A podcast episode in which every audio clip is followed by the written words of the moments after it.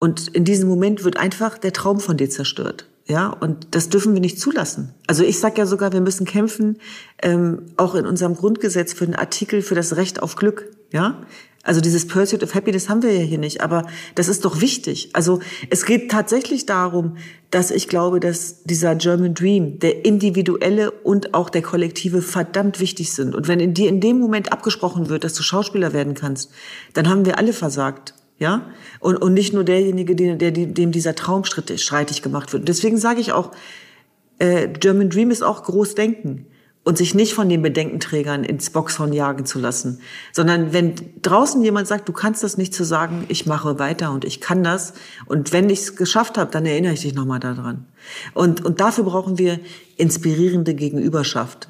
Wir brauchen den Austausch und äh, wir brauchen manchmal auch die Solidarität oder auch einen Zuspruch, ja, wenn wir mal nicht so viel Kraft haben.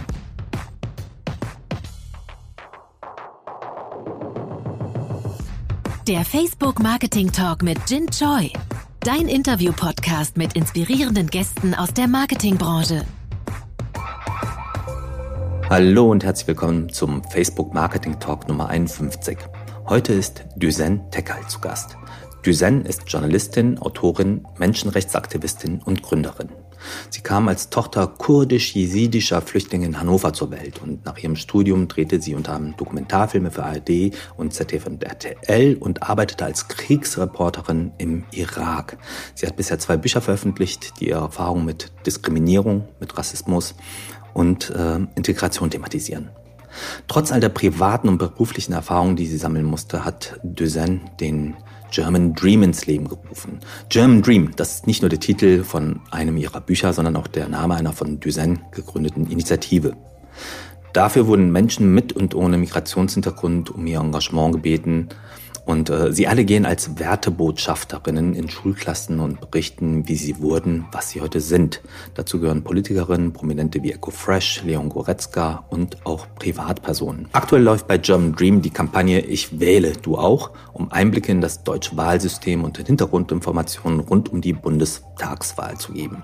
Von Duzen möchte ich heute erfahren, was genau der German Dream eigentlich ist, was ihre Ziele mit der Initiative sind und wie die Wertebotschafterinnen akquiriert werden, aber auch wie sie die Message von German Dream verbreitet, besonders im Hinblick auf Ich wähle du auch und welche Rolle Social Media hierbei einnimmt.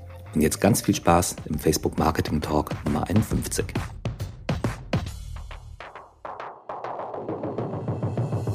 Düsen, schön, dass du heute hier bist. Hallo, herzlich willkommen. Ich freue mich, bei euch zu sein. Hallo. Total klasse.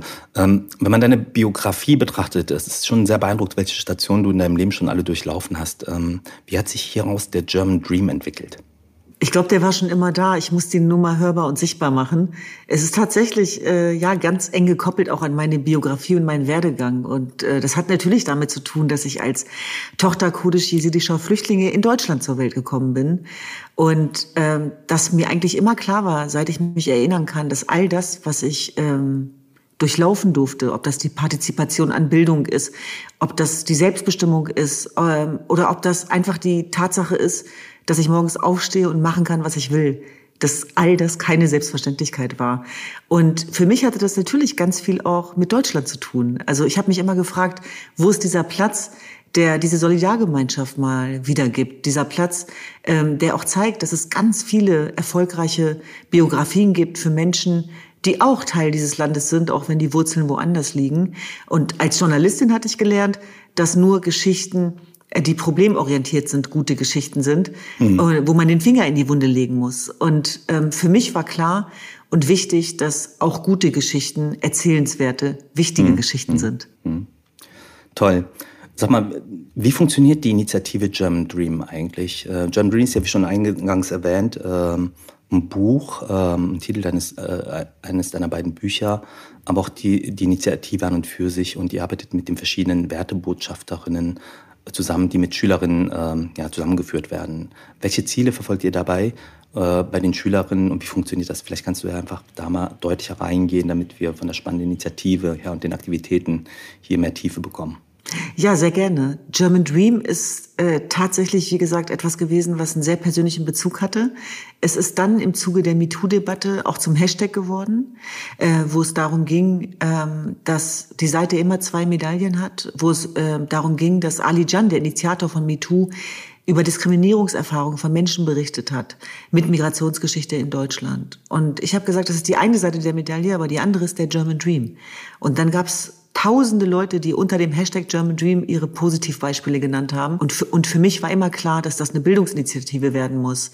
Und dass das immer auch mehr war als ein Hashtag. Und dann habe ich vor zwei Jahren die Initiative German Dream ins Leben gerufen. Und wir sind heute eine bundesweite Bildungsinitiative, die mm, in vielen Schulen vertreten ist, ähm, wo wir Wertebotschafter, ähm, über 350, ähm, zivilgesellschaftliche Akteure, ähm, Schauspielerinnen, äh, Politikerinnen, ähm, Akteure, die man vielleicht noch nicht kennt, aber die wahnsinnig viel bewegen in unserer Gesellschaft, in die Schulen gehen. Und wir stellen fest, dass durch diese positive Macht der Begegnung unheimlich viel Kraft und Empowerment generiert wird. Und wir werden angerufen von Schulleitern, von Schülerinnen, von Landeszentralen und ähm, wir haben sehr spannende Projektpartner, ob das das BMI ist, das BAMF ist, die Bundeszentrale für politische Bildung. Und ich kann das manchmal selber nicht fassen, weil das war ja so eine ganz persönliche Idee, die ganz klein begonnen hat. Und mittlerweile ist es tatsächlich eine Initiative der vielen. Und es geht zum einen ganz konkret um die Wertedialoge an den Schulen, aber es geht eben auch darum, digital diese Geschichten sichtbar zu machen und zu beschreiben, was es bedeutet, aber vor allem auch vorzuleben, dass wir eine Einwanderungsgesellschaft sind und was für ein Reichtum das bedeutet. Und das hat mitnichten damit zu tun, dass wir Herausforderungen, die auf der anderen Seite auch da sind, ähm, damit sozusagen ja, übertünchten, sondern wir arbeiten zum Beispiel auch mit der Bildungsinitiative von Ferhat Ünver zusammen. Das ist Serpil Ünver, ist die Mutter von Ferhat Ünver, der bei dem rassistischen Anschlag äh, zu Tode gekommen ist, der in Hanau passiert ist. Und ich finde, dass diese Bandbreite einfach auch zeigt, dass wir immer da sind, wo auch die Probleme sind, wo die Ängste sind. Und wir hatten das Gefühl, dass die Schule als Ort von Bildungsraum zu wenig ist, sondern dass es um einen Lebensraum geht, der auch die jungen Menschen in ihren Sorgen und hm. Herausforderungen auf Augenhöhe abholt. Hm, hm. Ich finde diesen Ansatz ganz spannend. Das ist halt nicht nur einfach Bildungswesen, was da stattfindet, sondern es ist ein Lebensraum. Ne? In dem Kontext, wenn du ähm, über Wertebotschafter sprichst und German, im Kontext von German Dream, was sind denn die Werte, für die ihr steht? Was sind die Werte, die ihr positionieren möchtet?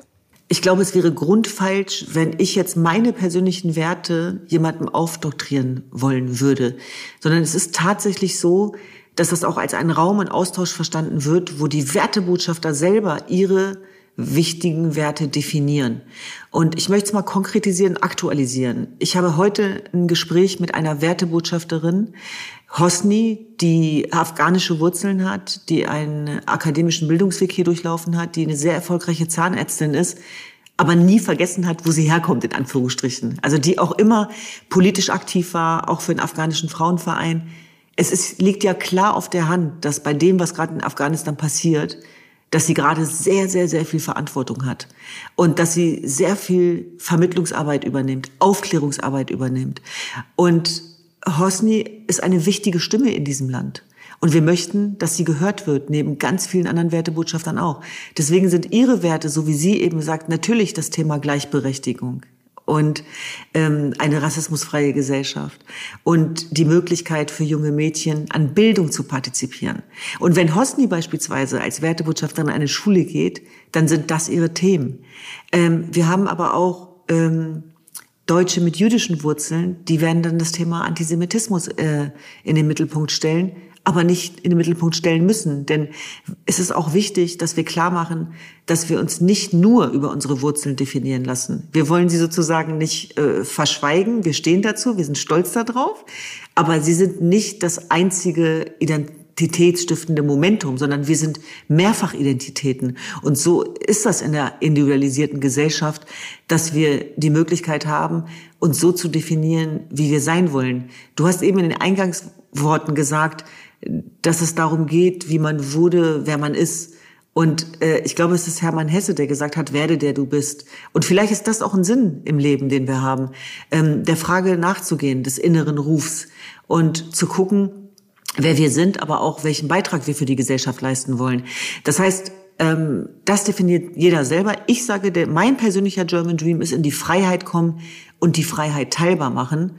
Ähm, der German Dream einer Janina Kugel, die auch bei uns Wertebotschafterin ist, ähm, eine rassismusfreie Gesellschaft und, und nie wieder äh, Nationalsozialismus. So hat jeder seine eigenen Punkte.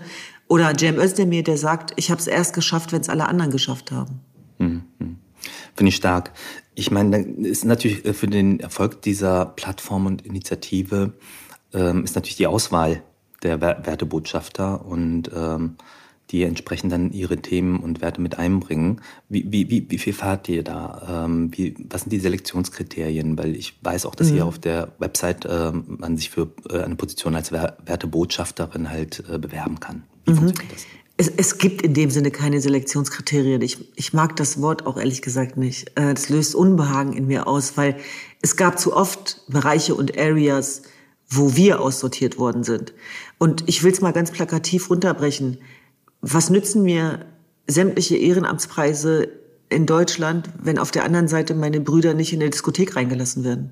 Also es gibt immer zwei Seiten und die müssen wir ganz ehrlich definieren. Und es geht darum, dass alle mitspielen dürfen. Das ist der German Dream. Und das, was uns verbindet oder der Code of Conduct, ist natürlich eine freie, offene Gesellschaft. Unser wunderbares Grundgesetz.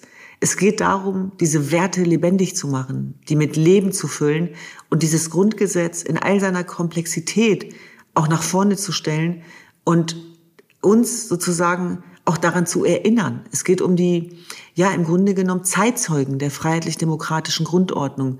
Wir wollen nicht nur über Vergangenes sprechen, sondern auch Gegenwart und Geschichte schreiben. Und wir wollen den Menschen zeigen, dass der Wert des Menschen nichts mit Leistung zu tun hat, sondern dass sich bei uns jeder bewerben kann, der das Gefühl hat, dass er was zu erzählen hat, dass er was teilbar machen möchte. Und wir möchten Menschen auch auf dem Weg äh, ihrer Selbstfindung begleiten äh, und inspirieren. Und wir werden ja gleichzeitig auch inspiriert. Und deswegen ist jeder Wertedialog einfach anders. Das kann ich sagen. Und jeder einzelne unserer Mitarbeiter ist jedes Mal aufs Neue wieder so tief berührt von den Wertedialogen, dass uns manchmal die Zeit fehlt, ehrlicherweise, da auch ein bisschen drüber nachzudenken, weil dann direkt die nächste Anfrage kommt. Es zeigt aber auch, und das ist ein sehr schönes Gefühl, dass wir gebraucht werden. Und ich glaube, es gibt kein schöneres Gefühl für Menschen, gebraucht zu werden. Egal, was sie tun und ähm, was sie gerade beschäftigt. Und darum geht's, diese Erfahrungswerte auch teilbar zu machen, in den Austausch zu gehen. Und das fängt schon an mit einem, wie geht's dir und was beschäftigt dich? Mhm. Vielen Dank erstmal für die Offenheit und für die Klarheit auch ähm, deiner Position und auch der Initiative. Ich finde das äh, sehr inklusiv. Es ist ähm, ja von, von tiefem humanitärem Antrieb geprägt. Das ist wirklich äh, äh, sehr berührend. Aber das ist ja genau das, worum es geht. Es geht ja gerade, und das sehen wir auch gerade bei all diesen Kriegen weltweit, dass wir uns nicht mehr losgelöst als Insel der Seligen begreifen können, dass Menschenrechte und auch der Einsatz für Frauenrechte universell sind. Und es gibt zu viele Menschen, mit Migrationsgeschichte oder aus sozial schwierigen Verhältnissen, das gilt ja auch für Autochton Deutsche, die sich nie genug gefühlt haben, die immer das Gefühl hatten, dass sie nicht reichen, so wie sie sind, dass sie zu wenig sind. Und ich finde, gerade bei den Menschen mit Migrationsgeschichte haben wir in den letzten Jahrzehnten erlebt, dass sie ganz oft auch negativ geframed werden. Wann erscheinen Menschen mit Migrationsgeschichte in den Medien? Dann, wenn sie was verbrochen haben. Aber dieses Bild ist zu einseitig und das hat nichts damit zu tun, dass ich nicht will, dass man äh, nicht ganz klare Fakten benennt. Dafür bin ich ja auch bekannt, ja, Ross und Reiter beim Namen zu benennen, egal woher die Täter kommen. Aber ich finde, wir lassen was Entscheidendes weg, wenn wir die, die Erfolgsgeschichten einfach ausblenden. Das geht nicht. Und ich sage es nochmal, wir sind eine Einwanderungsgesellschaft und es geht darum, welche Geschichten wir in diesem Land erzählen und von wem sie erzählt werden. Hm. Und ich gebe dir total recht. Ich habe ähm, ein mediales äh, Beispiel oder eine, eine, Erfahrung, die ich gemacht habe, äh, die ich immer gerne teile. Äh, ich war extrem stolz, als äh, Parasite äh, als bester Film des äh, Jahres einen Oscar gewonnen hatte. Das war vor zwei, drei Jahren. Und in der nachträglichen Berichterstattung ja, gab es äh, viel Boulevardpresse, die halt von, von, äh, von den Oscars berichtet haben. Und dazu gab es auch eine, äh, in einer bekannten deutschen Zeitschrift äh, 13 Seiten Strecke. Ja? Und da wurde alles Mögliche porträtiert, hat alles Mögliche viel Platz gefunden. Und Parasite als äh, bester Film ja, hat wirklich eine äh, briefmarkengroße, äh, ja, äh, ein briefmarkengroßes Feature bekommen. Ja, das ist, äh, das war schon frappierend. Ich habe davon gehört, genau. Ja, ja, Jetzt ändere ja, ich mich. Mhm. Ja. Ne, und das ist halt einfach auch ähm, wie einfach so, so, ja, wie da scheinbar die Wahrnehmung ist, ja. Mhm. Und, äh, Hast du koreanische Wurzeln? Ich habe koreanische Wurzeln, ja. Genau. Wurzeln. Und, und ich finde das Beispiel gerade ganz, ganz wichtig, weil das, ja. das berührt dich, ne? Weil, weil das ja, äh, ja, ja auch was mit dir zu tun hat. Und das ist nämlich dieser Punkt. Ich kenne das ja auch von mir als äh, Jesidin, das immer ganz oft auch hieß, also gerade auch von Kollegen, das, das Thema interessiert niemanden. Das ist doch viel zu klein. Das, äh, genau, genau. Das hat keinen Mehrwert für die anderen. Aber wenn es für mich einen Mehrwert hat, dann mache ich die Geschichte groß. Ja, also mhm. wir können nicht mhm. darauf warten, dass diese Geschichten entdeckt werden, sondern wir müssen sie groß machen. Und deswegen glaube ich auch, dass die Art und Weise des Storytellings, der Partizipation, der Teilhabe und der Selbstwirksamkeit dabei eine ganz große Rolle spielen. Ich danke dir für dieses Beispiel, weil das, ich finde, das zeigt es auch wieder. Weil das ja. ist aus deiner Sicht, ist dieses kleine Feature natürlich diesem großen Film überhaupt nicht gerecht geworden. Nein, natürlich, der Bedeutung überhaupt nicht groß geworden. Und ich sehe halt quasi die ähm, Redaktionskonferenz vor meinem inneren Auge. So, äh, das, äh, das ist so ein Südkorea, äh, äh, Film aus Südkorea, das interessiert doch keinen Menschen hier. Ja, kann man nicht machen. Ne? Der, also äh, ich sehe den Dialog von mir, ne? Ja. Der erste Dokumentarfilm von mir, er hat mit einem Thema zu tun, wo ich näher dran war, als mir lieb war. Es geht um den Völkermord an meiner Religionsgemeinschaft der Jesiden. Warum habe ich diesen Film erzählt und warum habe ich den Mut aufgebracht, an einen damals der gefährlichsten Orte der Welt zu reisen in den Irak? Es war der Schmerz und der Frust darüber, dass das Schicksal der Jesiden niemanden interessiert hat, weil sie keine Rolle gespielt haben auf unserer Weltkarte. Und diese Kraft und Wut darüber hat mir den Mut und den Purpose gegeben, mich auf die Reise zu machen und mein sicheres Deutschland hinter mir zu lassen und in dieses Kriegsgebiet zu fahren. Das, das kann keiner verstehen, der das selber nicht fühlt. Aber es hat sehr viele Menschen berührt in dieser Entschlossenheit. Und mir geht es darum, dass, ich sage es nochmal, es ging mir nicht darum, was Menschen mit Jesiden machen, sondern was Menschen mit Menschen machen im 21. Jahrhundert und das Menschenleben gleich viel wert sein muss. Ist es aber nicht. Ist es aber nicht. Und, und das sehen wir dieser Tage. Und deswegen dürfen wir das nicht schönreden. Aber ich möchte einen Beitrag dafür leisten, dass es besser wird oder dass wir irgendwann dahin kommen, dass es keine Rolle spielt, welche Wurzeln und welchen Pass du hast. Und ich will jetzt nicht schon wieder aktuell werden, weil es gibt viele Themen, die wir zu besprechen haben. Aber ich denke, dass wir realisieren müssen, dass Rechte und Werte von Liberalität und Freiheit überall erkämpft und verhandelt werden von mutigen Menschen, die noch viel mehr dafür riskieren als wir hier in unserem sicheren Deutschland. Hm. Ich finde es auch ganz stark, dass ihr innerhalb der Initiative deshalb in diesen Lebensraum der Bildung äh, eintretet, der dadurch halt eine ganz andere Dimension gewinnt, ja. Und ähm, sag mal, auf, bezogen auf die German Dream Initiative und die Wertebotschafterinnen, ähm, wie geht das dann mit den Schulen? Wie funktioniert das dann konkret? Also wir werden tatsächlich angefragt. Mittlerweile läuft es tatsächlich so, so Rent a German Dreamer in mhm. Anführungsstrichen. Dann rufen uns Lehrer an und oft ist es auch problemorientiert nach dem Motto, Mensch, wir haben die und die Diskussion gehabt. Äh, es geht um den Nahostkonflikt, kleines Beispiel. Äh, und wir haben hier mit Schülern zu tun, die teilweise Aussagen treffen, die mir Sorge machen. Könnt ihr mal einen Wertebotschafter vorbeischicken? Das haben wir auch schon gehabt, ja. Also es sind ganz unterschiedliche Dinge. Äh, wir sind sehr stark aufgetreten, auch, ähm, sage ich mal, digital. Ähm, und dadurch hat sich das rumgesprochen. Äh, wir sind aber eben auch offline sehr intensiv eingebunden. Die Landeszentrale für politische Bildung in Bayern ist zum Beispiel Projektpartner, die Bundeszentrale. Und wir haben sozusagen von Anfang an gewusst, dass wir einerseits die Herzen und Köpfe der Menschen erreichen müssen, und das spielt das Thema Social Media eine riesengroße Rolle. Also quasi auch übers Herz eine Geschichte zu erzählen, die die Menschen so berührt, dass sie mehr davon wissen wollen. Aber eben auch strukturell dafür zu sorgen, dass wir ins Gespräch kommen. Und das schafft man nur mit guter Arbeit. Und ähm, da war es tatsächlich so, dass wir uns bisher toi toi toi 1000 Prozent auf unsere Wertebotschafter verlassen konnten. Und wir haben die Miriam, die ist bei uns auch für die ähm, Akquirierung der Wertebotschafter verantwortlich. Mittlerweile verwaltet sie es nur noch, weil die Anfragen einfach so groß sind, dass wir äh, quasi hinterherkommen müssen. Und es bewerben sich tatsächlich Leute bei uns, die sagen, ich möchte einen Unterschied machen. Ich möchte meinen Beitrag leisten. Ich will was mit jungen Menschen machen. Und mir ist es wichtig, dass es ein Ehrenamt ist. Also ich möchte dafür auch nicht bezahlt werden, sondern das ist sozusagen mein Mehrwert für diese Gesellschaft. Und das ist das, was ich merke, dass es vor allem ganz viele junge Menschen, aber auch ältere, es ist quer durch die ganze Gesellschaft, gibt, die was tun wollen, aber denen immer noch die Angebote fehlen und die nicht das Gefühl haben, dass sie ihre Fähigkeiten und Kompetenzen entfalten können.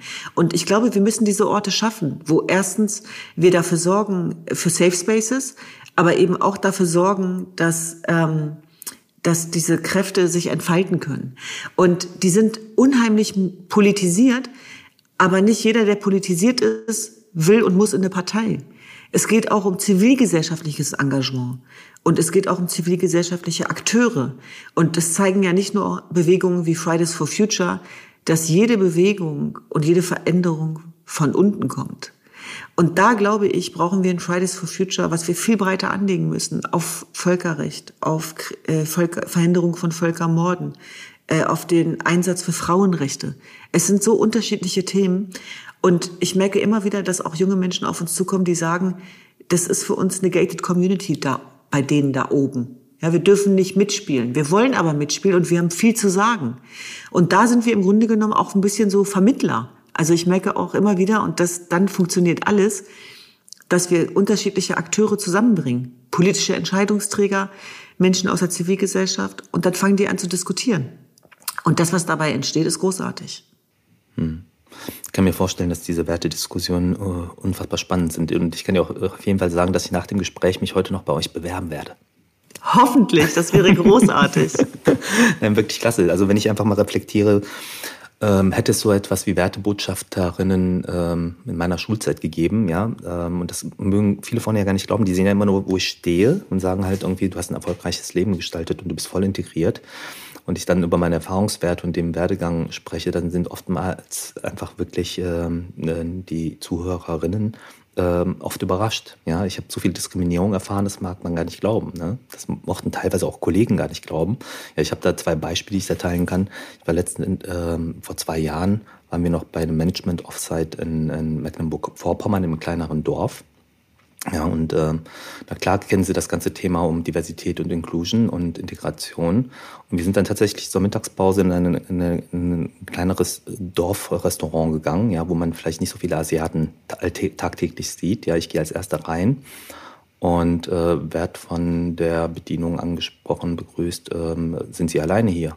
Ich so, nein, mit dieser Gruppe hier. Ja, Sie alleine hätten keinen Tisch bekommen. Ne? Da, da, waren die Kollegen ganz schön, Kolleginnen ganz schön perplex. Ja? Ein anderes Beispiel krass. ist, ja, ist krass, ne? Hm. So, das ist einfach, es passiert heute noch, ja. Mhm. Äh, ich kann damit gut umgehen, ne? Das belastet mich nicht wirklich. Aber in der Schule, und deshalb bin ich so fasziniert von eurer Initiative, hatte ich ein Beispiel. Ich war sehr an der Schauspielerei interessiert und wollte dann in der Oberstufe entsprechend ähm, an, in einer Theatergruppe mitwirken. Und ähm, da wurde mir halt doch äh, eine Absage erteilt mit der Begründung, äh, ja, aber wir haben hier eine Theatergruppe, Jen, und wir haben aber keine chinesischen Rollen. Ja, also der doppelte Wortwitz, ne, musst dir mal vorstellen. Ja. Ich kann noch eine Geschichte teilen, ja. Ähm, ich habe tatsächlich auch einen deutsch-französischen Schüleraustausch teilnehmen wollen und da wurde mir gesagt, äh, Jen, ähm, das funktioniert leider nicht, das ist ein deutsch-französischer Schüleraustausch, kein deutsch-südkoreanischer Schüleraustausch. Das ist gar nicht so lange her, Düsen. Ne? Das also deshalb, so ich, ich, ich, ich, äh, verstehe eure Initiative hier voll und deshalb voller Support. Mhm. Ja? Mhm. Eine ganz und du fühlst sie, wie ich raushöre. Und Jin, ich will dir mal was sagen. Ich möchte erstmal Danke sagen. Ich möchte dankbar, also meine Dankbarkeit zum Ausdruck bringen, weil ich genau weiß, äh, dass das immer nicht einfach ist, über solche Erfahrungswerte zu sprechen. Ich meine, du sagst zwar, dass, dass das, du dich mittlerweile dran gewöhnt hast, aber an sowas darf und soll man sich nicht gewöhnen. Und es ist nicht deine Aufgabe, äh, dich daran zu gewöhnen, sondern es ist unsere Aufgabe als Gesellschaft dafür zu sorgen, dass sowas nicht passiert. Und in dem Moment, wo die Frau zu dir sagt, du alleine wärst nicht reingekommen, hätten alle anderen mit dir aufstehen müssen und rausgehen müssen. Warum sage ich das? weil immer wieder auch bei diesem Thema Rassismus und dem Umgang damit, äh, im Übrigen möchte ich unbedingt in dem Zusammenhang den Film Deutsch, Deutsche Adler empfehlen, wo es um ähm, äh, Deutsche mit afrikanischen Wurzeln im Fußballsport ging, im Spitzensport. Und ähm, wo auch nochmal zum Ausdruck gekommen ist, wie sehr Rassismus auch wehtut, wie sehr das kränkt, wie schambehaftet das ist.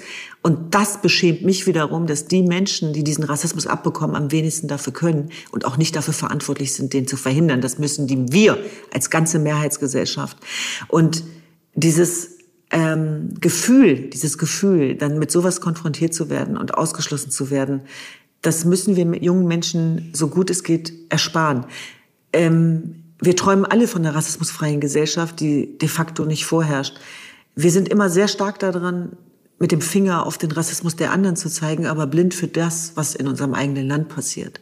Und ich finde, das hat man auch gemerkt rund um die Diskussion bei den drei ähm, Nationalspielern in Großbritannien im Zuge der EM, als sie die Elfer verschossen haben, haben ganz viele Freunde von mir, die schwarz sind, gesagt, oh Gott, oh Gott, ich weiß, was kommt morgen. Und genau das ist passiert.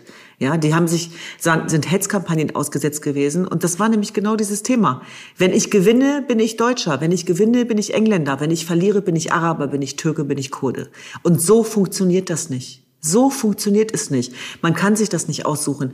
Ich möchte auch mal ein Faulpelz sein dürfen, ohne dass mir gesagt wird, ich bin nicht integriert. Beispiel. Warum erzähle ich das? Weil wir alle mit den Glaubenssätzen aufgewachsen sind, wenn die anderen 100 geben, musst du 200 geben. Ich möchte aber, dass wir Kinder haben in der nächsten Generation, die genauso viel und genauso wenig geben müssen wie alle anderen. Und dass es keine Rolle spielt, wo jemand herkommt. Und das ist der German Dream. Der German Dream ist, ähm, der Versuch einer Möglichkeit, einer Antwort auf den Rassismus, wo es keine Rolle spielt, wo deine Eltern herkommen, welche Religion du hast, zu werden, die zu werden, der zu werden, der du bist. Und wenn das Bundestrainerin ist oder Bundeskanzlerin, dann müssen wir die Wege dafür schaffen. Und da haben wir noch einen weiten Weg vor uns, aber vor allem müssen wir diesen Weg eben auch gehen. Und ich möchte, Jin, ich möchte nochmal Danke sagen, weil ähm, das natürlich auch immer schambehaftet ist. Und ich glaube, es ist ganz wichtig, weil du gerade erzählt hast, wie du von außen gelesen wirst erfolgreich, hat's geschafft und so weiter. Hör, ne, höre ich auch ganz oft. Aber lass uns auch über die andere Seite reden. Lass uns diesen Schmerz auch nicht vergessen. Lass uns darin nicht verharren, ja? Das ist dann, dann, nein, weil dann, dann, dann passiert nichts. Dann, dann, dann, dann beschäftigen wir uns nur noch mit der Wut und, und verhindern Strukturen, die das, die das sozusagen, wo Lösungsansätze zu finden sind. Aber ich glaube, wir müssen diese Themen besprechbar machen und dass der Ort der Schule schein, anscheinend äh, für viele Menschen auch eben nicht nur ein Ort der Bildung war, sondern auch von Diskriminierung. Darüber müssen wir reden. Ja, und das hat was damit zu tun, dass unsere Lehrer, die haben das ja nicht böse gemeint, aber da gab es eben auch nicht die Bildung der Bildenden. Oder guck dir unsere Lehrpläne an. Wo ist denn da ein Auskonflikt? Wo ist denn das Thema Deutschland als Einwanderungsgesellschaft? Wir haben doch so viel zu tun. Und da glaube ich, dürfen wir nicht erstarren oder verharren, sondern wir müssen selber als Akteure und Botschafter, die in beiden Welten zu Hause sind, rein. Wir müssen da rein. Hm, hm. Und ich gebe dir total recht, aber ähm, inzwischen fällt es mir überhaupt nicht äh, schwer, über die persönlichen Erlebnisse zu sprechen, weil ich halt die Bedeutung darin sehe und auch merke, dass es halt Dinge in Bewegung setzt und eine Veränderung dadurch stattfindet. Ne? Und äh, der Dialog halt äh, der erste Schritt ist, um Veränderungen ähm, einfach herzustellen. Jin, und du hast es gerade gesagt, du bewirbst dich für eine Rolle, äh, für die du nicht in Frage kommst, weil du der bist, der du bist.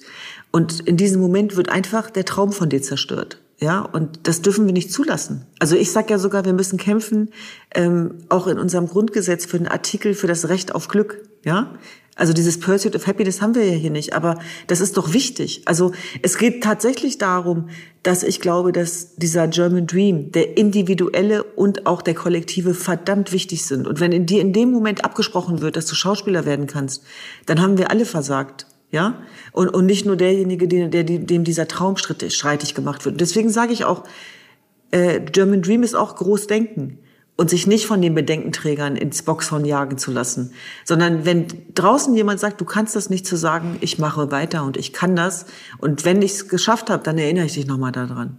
Und, und dafür brauchen wir inspirierende Gegenüberschaft. Wir brauchen den Austausch und äh, wir brauchen manchmal auch die Solidarität oder auch einen Zuspruch, ja, wenn wir mal nicht so viel Kraft haben. Vielen Dank für die kraftvollen Worte, Düsen. Das ist, äh, ist wirklich einfach äh, klasse, was du machst persönlich, mit welchem Engagement du dich einbringst und äh, wofür die Initiative steht. Ich habe eine Frage und zwar die Kampagne Ich wähle, du auch. Ähm, worum geht's da? Es geht tatsächlich darum, dass wir erschreckende Zahlen ähm, festgestellt haben darüber, was das ähm, Wahlverhalten angeht bei Menschen mit Migrationsgeschichte. Und es ist zu wenig, wenn nur die Hälfte davon wählen geht. Und darin sind nicht nur die Menschen selber schuld, sondern es hat natürlich auch was damit zu tun, dass äh, in vielen Ländern, aus denen die Menschen ursprünglich kommen, das Thema Wählen auch anders besetzt ist und auch anders gelernt werden muss. Ich möchte es mal personalisieren, runterbrechen auf unsere Familienverhältnisse. Für uns war es gar keine Selbstverständlichkeit, wählen zu dürfen, weil wir nicht wählen durften. Punkt. Nicht jeder, der in unserem Land zur Welt kommt, hat das Recht zu wählen oder das Recht auf eine deutsche Staatsbürgerschaft. Da fing ja schon sozusagen äh, die, die Möglichkeit des Optionsdeutschseins an. Ja? Und mein Vater hat die deutsche Staatsbürgerschaft hart für uns erkämpft. Sie war keine Selbstverständlichkeit. Als wir diese Staatsbürgerschaft dann mit neun Jahren bekommen haben und mir die Einbürgerungsurkunde ausgehändigt worden ist und mein Vater stolz gesagt hat, wir sind jetzt Deutscher und die Beamtin gesagt hat, sind sie nicht, da diesen Satz werde ich nie vergessen. Ich weiß noch, wie ich da gesessen habe ich weiß, was du meinst. im Bürgeramt ja. und dachte, mhm. und ich habe es mir selber gesagt, und wie wir das sind, und wie wir das sind. Wir sind Deutsche, ob du das wahrhaben willst, willst oder, oder, nicht. nicht. Ja. Genau. Und ich glaube, das Recht zu wählen, das Recht auf freie Meinungsäußerung wird uns dieser Tage bewusster denn je. Und diese Möglichkeit sollten wir nicht liegen lassen. Und dafür braucht es auch Aufklärungsarbeit, Sensibilisierung, und ich glaube, auch die Spitzenpolitik muss verstehen, dass sie die Themen von Menschen, die andere Lebensbiografien haben als sie, repräsentiert werden müssen. Es geht um Repräsentanz. Es geht um Räume, die geöffnet werden müssen. Und wir haben bei der Kampagne Ich wähle du auch diese Geschichten sichtbar gemacht. Wir haben tolle Botschafter mit russischen Wurzeln, mit aramäischen, mit jüdischen, mit arabischen, die in, es ist die multilingual größte Kampagne, die wir gemeinsam mit Facebook machen wofür wir sehr dankbar sind, dass wir da eben auch vielen Dank, auf, dass du es erwähnst. Ich jetzt ansonsten naja, gleich aber ich, na, ich stehe zu allem, was ich mache. Und ich ja, weiß, dass, dass Facebook für unterschiedliche Seiten steht, aber in dem Fall ist es tatsächlich so, dass wir die Möglichkeit bekommen haben, ähm, auch über eine größere Reichweite auf diese Kampagne aufmerksam zu machen. Und diese Chance ergreifen wir sinnstiftend im Sinne der Sache. Und wir finden es wichtig, dass nicht nur Hate Speech seinen Eingang findet, sondern dass wir dem was gegensetzen. Also diese Kampagne ist multilingual aufgestellt. Alle unsere Wertebotschafter stellen sozusagen die Möglichkeit des Willens in ihrer Sprache vor. Sie erzählen von einem Erfahrungswert, der ist tief biografisch. Äh, und dann übersetzen sie es selber auch nochmal auf Deutsch. Und es geht darum, alle Menschen daran zu erinnern, was für ein unfassbares Geschenk und gut das ist, dass wir alle wählen dürfen in diesem Land und dass wir alle auch zur Bundestagswahl gehen sollten. Aber um das einzulösen, um die Begeisterung dafür zu entfachen, müssen auch die Themen, die dann von unseren Repräsentanten vertreten werden, unsere Lebenswirklichkeiten betreffen. Und daran erinnern wir die Abgeordneten jede Woche. Und die werden wirklich in die Kneifzange genommen. Also letzte Woche zum Beispiel war Johannes Vogel da und der hat sich einiges anhören müssen von Mariam und Claudia. Und ich fand es spannend, also was daraus dann eben auch so für Beschlüsse entstanden sind, dass die sich dann nochmal treffen wollten, dass auch eine Kritik entstanden ist im Sinne von, ihr tut zu wenig von uns, weil ihr nicht genug von uns profitiert, ihr braucht uns doch gar nicht, ihr nehmt uns gar nicht wahr als Wählerpotenzial. Also da geht's dann auch schon zur Sache, aber ich finde, einen guten Streit, finde ich, äh, machen wir viel zu wenig. Immer auf respektvoller Ebene, keine Frage. Und das setzen wir dann zum Beispiel nächste Woche fort mit Lars Klingbeil. Also wir haben alle Parteien vertreten gehabt, die dann äh, auch ihre Punkte zu der Thematik kundtun und dann werden die natürlich auch befragt dazu. Hm. Finde ich eine Spitzeninitiative und ich gebe dir auch komplett recht. Es, äh, es muss visibel gemacht werden, immer wieder thematisiert werden und auch äh, repräsentiert werden. Und ähm, finde das eine ganz starke äh, Hervorgehensweise, was ihr da äh, mit der Kampagne äh, ins Leben gerufen habt. Bevor ich mit Duzen über die Integration von Social Media in die Kampagne spreche, noch ein Hinweis in eigener Sache. Bei Lob, Kritik, Anregungen und äh, Fragen zu diesem Podcast schreibt uns einfach gerne per E-Mail an das Facebook-Update at fb.com. Ich wiederhole, das Facebook-Update at fb.com, alles in einem Wort. Und wenn euch der heutige Talk gefallen hat, äh, freuen wir uns natürlich, wenn ihr unseren Kanal abonniert und auch Bewertungen da lasst. Wenn ihr noch mehr zum Thema Wahlen erfahren möchtet, äh, hört auch in die Folge Nummer 7 des Facebook Briefing Podcasts rein. Hier spricht Henrike Widuwild mit Lisa Dittmar von Reporter ohne Grenzen und äh, da führen wir nochmal durch das Thema Wahlen durch. So, ähm, Social Media, du hast gesagt, dass wir, ähm, dass du sehr froh bist über die Partnerschaft und wir natürlich auch ähm, euch helfen, hier Reichweite für die tolle Aktion und die Kampagne Ich wähle du auch zu erzielen. Ähm, sei es Instagram, Facebook oder Twitter, Social Media spielt insgesamt ja eine äh, total wichtige Rolle dann äh, für die Amplifizierung. Hm, äh, wie nutzt ihr diese Netzwerke? Social Media for Good. Also für mich spielen die Kanäle eine immanent wichtige Rolle, weil meine wahrscheinlich wichtigste Entscheidung als Mensch ganz eng gekoppelt ist an Social Media, nämlich der Moment, als ich mich entschlossen habe, 2014 den Völkermord an meiner Religionsgemeinschaft im Irak zu dokumentieren, ähm, ist nicht losgelöst von Social Media zu verstehen. Ich bin dort hingefahren und das, was ich dort gesehen habe, hat mich so betroffen gemacht, dass ich über Nacht von der Journalistin zur Menschenrechtsaktivistin und Kriegsberichterstatterin geworden bin. Und was habe ich dann gemacht? Ich habe die Kamera drauf gehalten. Das kann man auch nachverfolgen bei, bei Facebook. Und hab, so hat meine Arbeit da begonnen und habe einfach jedes Video hochgeladen. Ich habe jedes Video hochgeladen, weil ich mir nicht anders zu helfen wusste. Und diese Bilder und damit auch diese Beweiskraft gingen um die Welt, denn es war zu einem Zeitpunkt, wo noch kaum Journalisten da waren. Deswegen habe ich auch weltweite Anfragen zu dem Zeitpunkt bekommen. Und es waren meine Leute. Und äh, im Krieg ist ganz wichtig auch zu realisieren, dass die Wahrheit immer zuerst stimmt. Da gibt es ja auch ein Zitat drüber. Ich habe es persönlich auch gemerkt daran, dass wenn du mit den Opfern sprichst, unmittelbar nachdem sie befreit worden sind, erfährst du nach meiner Erfahrung immer die Wahrheit. Eine Woche später, Monate später kann sich das alles schon wieder ganz anders anhören, weil dann plötzlich die Ängste kommen. Aber das, was ich dort vorgefunden habe, war pure Verzweiflung, pure Angst. Und ich habe versucht, die Menschen an ihre Verantwortung als Menschen zu erinnern und die Frage aufzuwerfen, wie kann es sein, dass wir im 21. Jahrhundert einen Völkermord zulassen, wo Frauen versklavt und vergewaltigt werden und auf Sklavenmärkten verkauft werden. Und wir reden über Werte und Menschlichkeit? Wo ist denn diese Menschlichkeit?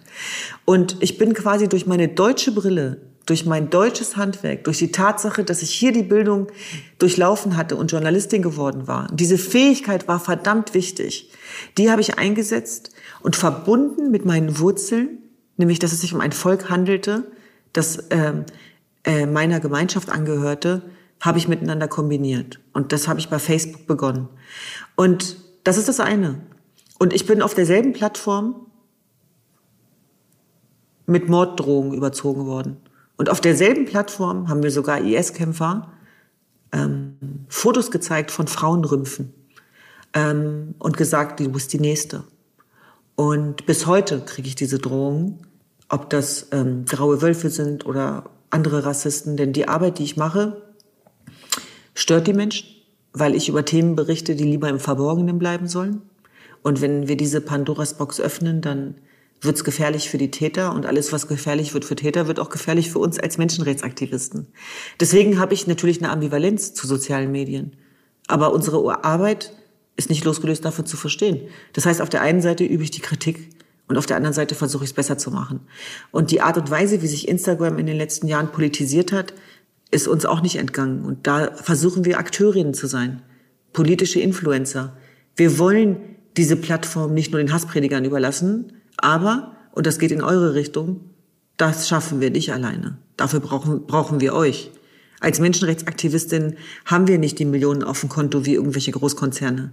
Aber wir haben, haben ein Recht darauf, gehört zu werden. Und ich finde es wichtig, dass die Leute, die, die sozusagen auch, auch für die Verbindung und den integrativen Moment äh, einsetzen, dass die auch unterstützt werden. Und wir wissen ja, das liegt in der Natur des Menschen, dass das, was nicht klappt und das, was Hass erzeugt und spaltet, besser funktioniert und besser klickt. Aber ich glaube, wir sollten uns Gedanken darüber machen, dass wir doch nicht in einer Welt leben wollen, wo, wo Dinge besser klicken. Also das kann doch nicht unser Common Sense sein, sondern dass es darum geht, und das ist sozusagen das, was ich jeden Tag versuche, das, was ich offline erlebe und an Projektarbeit umsetze und an Erfahrungswerten mitnehme, das teilbar zu machen und sichtbar. Und insbesondere äh, bei, bei Social Media versuche ich jetzt die Stimme, die ich mir hart erarbeitet habe und die mittlerweile wahrscheinlich gehört wird, jetzt auch zur Verfügung zu stellen für die, die noch nicht gehört werden. Das sehe ich meinen Auftrag. Und deswegen habe ich gleich den nächsten Instagram Live Talk über Afghanistan übrigens. ja, der Anlass ist natürlich nicht schön, aber es ist super, dass wir halt mit äh, unseren Tools und Plattformen und unseren Teams bei dieser wirklich wichtigen Initiative eurer Kampagne ähm, helfen dürfen und können und uns einbringen ja. Und trotzdem möchte ich euch nicht aus der Verantwortung lassen, denn es gibt ja auch noch eine Menge Herausforderungen, die zu meistern sind. Und ich glaube, dass es ganz, ganz wichtig ist, dass in diesem Zeitalter der Digitalisierung und den damit entstehenden Psychokrieg und den Kriegen, die übertragen werden in Echtzeit, dass wir dafür Maßnahmen brauchen. Ob als Technologiekonzerne, ob als Menschen. Die Welt verändert sich. Und, und, und, und ich glaube, um Frieden zu schaffen, sind wir alle gemeinsam gefragt. Ja.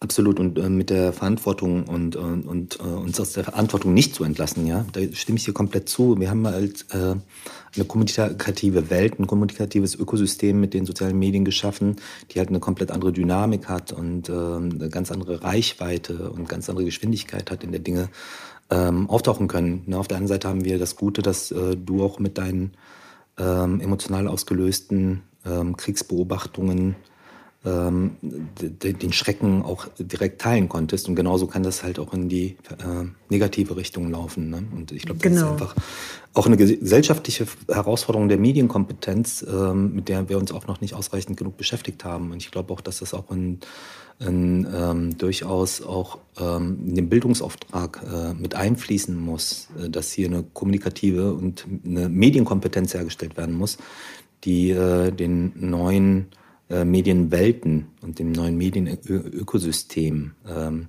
ja, zeitgerecht entspricht. Ne? Und äh, ich glaube, das ist auch noch mal ein Themenbereich, in dem viel Initiative und Engagement zu leisten ist. Und, und wer das liegen lässt, der, der, der ist nicht gut beraten. Also ich glaube, dass wir natürlich auch die Möglichkeit haben, dadurch selber zu Akteurinnen zu werden, was vielleicht im Zeitalter von ARD und ZDF ausschließlich jahrzehntelang und das wetten das samstags irgendwie Grundtenor, das ist halt vorbei. Und äh, da glaube ich eben auch, dass diese Selbstwirksamkeit, insbesondere Politisierung, äh, Aktivismus, auch dadurch natürlich, aber auch Solidarität, Empathie, Mitgefühl, das, das kann man auch schaffen. Äh, aber eben für die richtigen Dinge, dass das äh, eine riesengroße Chance und eine riesengroße Bürde ist. Beides. Mhm. Gleichermaßen, ne? Ja. Ja, super. Ähm, ich glaube, wir sind so ein bisschen aus dem zeitlichen Rahmen geraten. Ähm, lieber Ducent, vielen Dank. Das, äh, wir könnten schon lang weiterreden. Ich glaube, ich kann dir Ewigkeiten zuhören, weil das auch so berührende Geschichten sind. Ich würde aufgrund ähm, deiner Initiativen und äh, auch jetzt der knappen Zeit auf die sogenannten wiederkehrenden Fragen an deiner Stelle verzichten und äh, mich bei dir wirklich äh, für dieses unfassbar tolle äh, Engagement und die Offenheit und äh, auch wirklich, was du äh, für einen gesellschaftlichen Beitrag leistest, äh, an, einer, also an dieser Stelle für alle bedanken. Ja, das ist äh, wirklich, ich bin da sehr ergriffen. Vielen Dank, liebe Düsen. Ich danke dir, lieber Jin, und äh, mir ging es ganz genauso. Es war ein ganz tolles Gespräch. Vielen, vielen Dank. Und ich hoffe, wenn jemand da draußen dabei ist, der sich als Wertebotschafter bewerben will, fühlt euch herzlich willkommen. Unbedingt. Ich werde akquirieren gehen, ja? Danke.